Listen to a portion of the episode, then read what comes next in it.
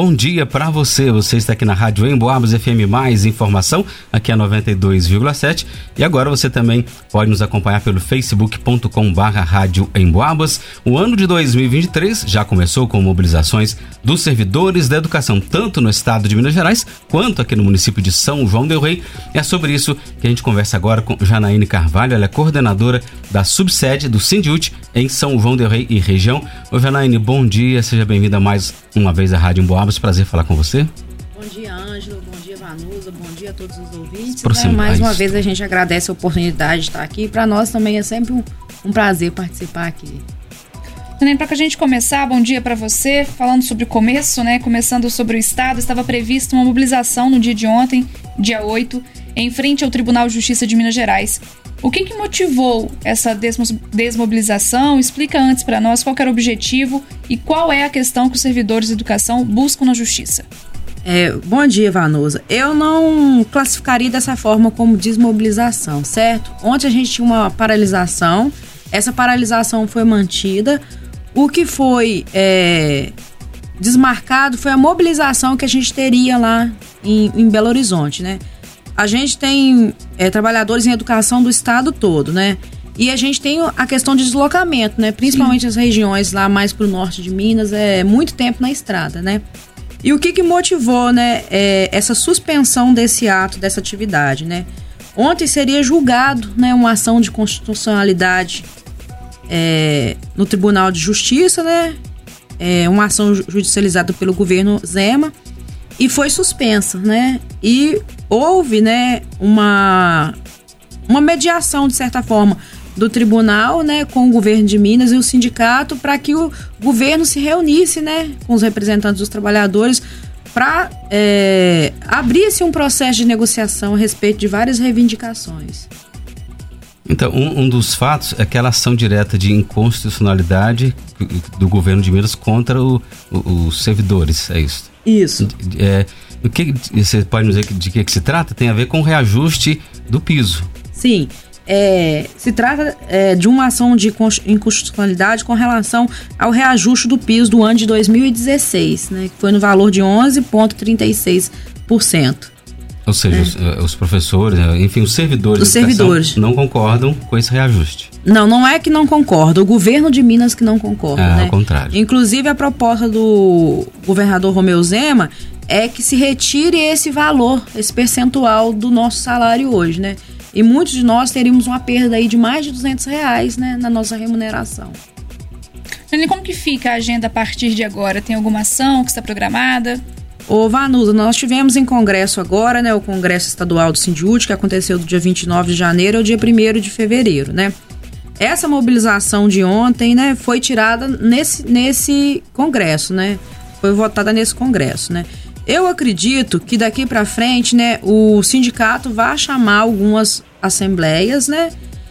Caso o governo de Minas, né, realmente inicie o processo de negociação com o sindicato, é, nós não teremos aí previsão de paralisação ou greve, né? Mas isso depende da postura do governo, né? Minimamente ele tem que se reunir com o sindicato que representa os trabalhadores, ouvir né, o que é a reivindicação, para que a gente não tenha que tomar nenhuma medida que force o governo, né, de certa forma, a reunir com o sindicato, a ouvir aquilo que é demanda da categoria. Mas o processo continua no tribunal? Continua. Continua. Né? Foi retirado da pauta. Foi retirado da pauta. Mas continua o trâmite. Continua, né? E nós temos, Ângelo, né, a Lei Nacional do Piso do, do, do Magistério, que é uma lei de 2008. Então, desde 2009, os professores do Brasil como um todo esperam a aplicação dessa lei, né? Ela estabelece um salário, digamos que um salário mínimo, né, para o magistério, assim como estabelece a jornada de trabalho, né, e que prevê dois terços da jornada em sala de aula e um terço fora, né, com atividade extra classe, atividade de planejamento, né muitos estados e municípios ainda não cumprem essa lei, né? Então, é, nós já estamos no ano de 2023, né? Por muito tempo se arrasta, né? É o caso aqui do município de São João del Rei, que não, ainda não aplica um terço da jornada fora da sala de aula. O caso do município de Tiradentes, né? Que nós estamos lá com um processo de, de discussão, né? E elaboração dessa proposta já bem adiantado, né? Então é isso. É, infelizmente chega uma hora que a gente tem que colocar um limite, né? Né? Senão as coisas não acontecem, né? E é isso que nós estamos fazendo nesse momento.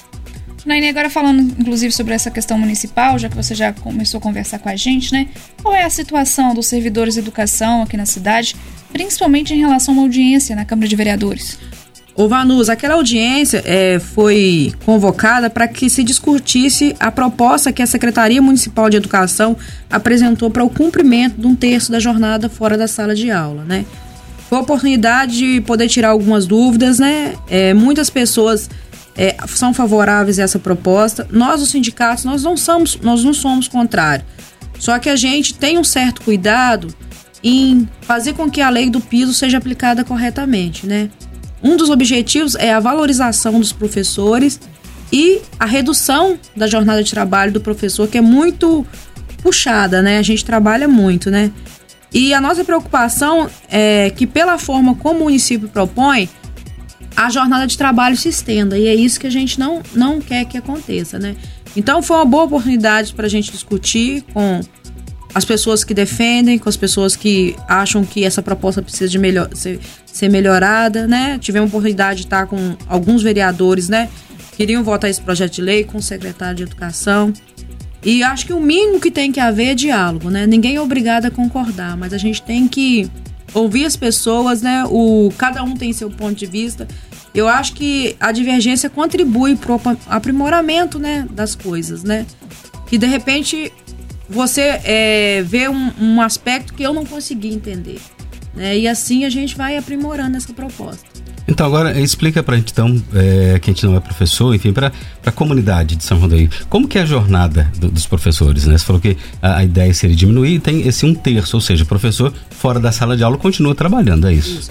É, nós, professores, somos concursados por um cargo de 24 horas na maioria dos estados e municípios, né? Eu tenho usado um exemplo para poder explicar para as pessoas, né?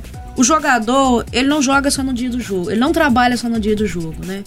Para estar lá em campo, ele tem toda uma preparação. Assim também acontece com os professores, né? E eu incluí mais um exemplo para facilitar essa, essa compreensão. Pensa numa dona do restaurante. Ela não trabalha só no momento que ela está cozinhando ou que o restaurante está aberto, né? Ela tem que ir ao mercado, ela tem que ir à feira, ela tem que preparar, né? Ela tem que buscar novas receitas. E assim é o trabalho do professor. Para que a gente possa desempenhar as atividades em sala de aula, né, existe muito trabalho que antecede esse momento. Né? A gente tem elaboração, correção de provas, preparação de aulas, a gente envolve a parte de pesquisa, elaboração de atividades, né?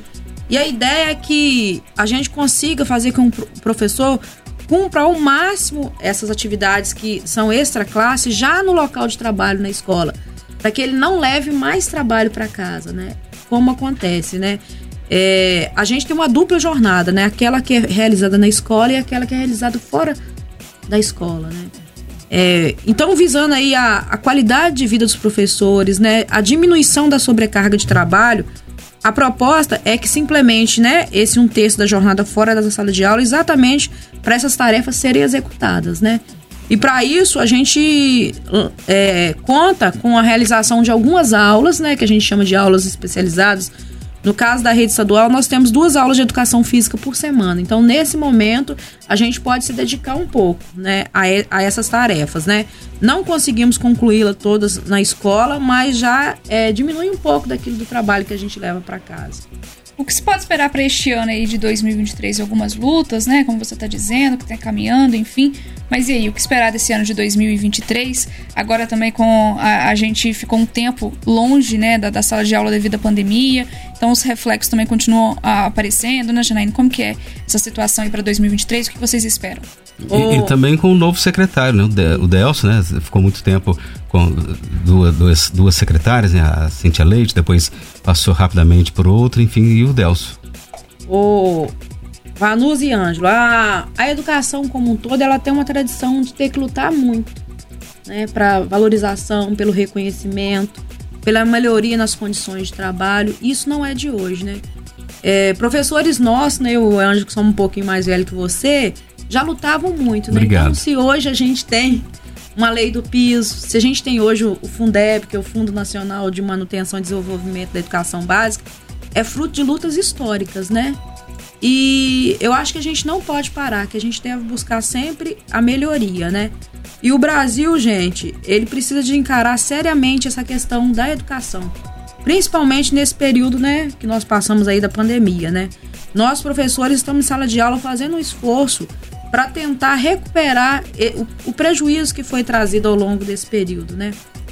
É, muita gente acha que o, o, aprendizado nesse, nesse período da pandemia ele foi pouco, e de fato foi, né? Porque a gente não tinha as condições de trabalho, a gente não estava em sala de aula diretamente com os alunos, mas os professores trabalharam muito, né? O resultado foi pouco, mas o trabalho foi muito desgastante, né?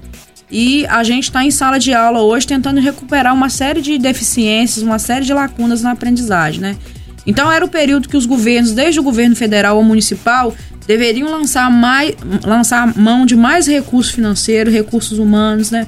Para estar tá dentro da escola para a gente minimizar os efeitos do período da pandemia. E não é isso que a gente é, vê acontecer, né? A gente tem que brigar muito para é, o básico, né? Aquilo que a lei determina ser aplicado. Tá certo. Ô, Janaíne, quero agradecer você pela sua presença aqui. Esse foi apenas o pontapé inicial desse ano. Com certeza será um ano de lutas, mas também de conquistas e vitórias, né? É. E a gente gostaria, Anjo, só para concluir, né, de dizer que a educação ela não se faz apenas com professores, né? Nós temos um conjunto de trabalhadores que são muito importantes para o funcionamento das escolas, né? São pessoas que lidam também com as crianças, que educam. A exemplo aqui na rede municipal de São João, o pessoal do quadro de apoio, né? Que são as, as, as cantineiras, né? O pessoal da secretaria. E fizeram uma greve ano passado, né? Porque não tinha o básico do trabalho, que era equipamento de proteção, botas, luvas, e ainda não tem, após um ano, né? De reivindicação. Então a prefeitura precisa de cumprir aquilo que é de obrigação dela com seus trabalhadores. Com certeza. E a gente continua acompanhando também, tá? Muito obrigado. Evanusa. Nós que agradecemos. Amanhã estou de volta por aqui na parte da manhã, mas a gente se encontra aqui ao longo de todo o dia com os amigos ouvintes. Um abraço, Anaim. Um abraço.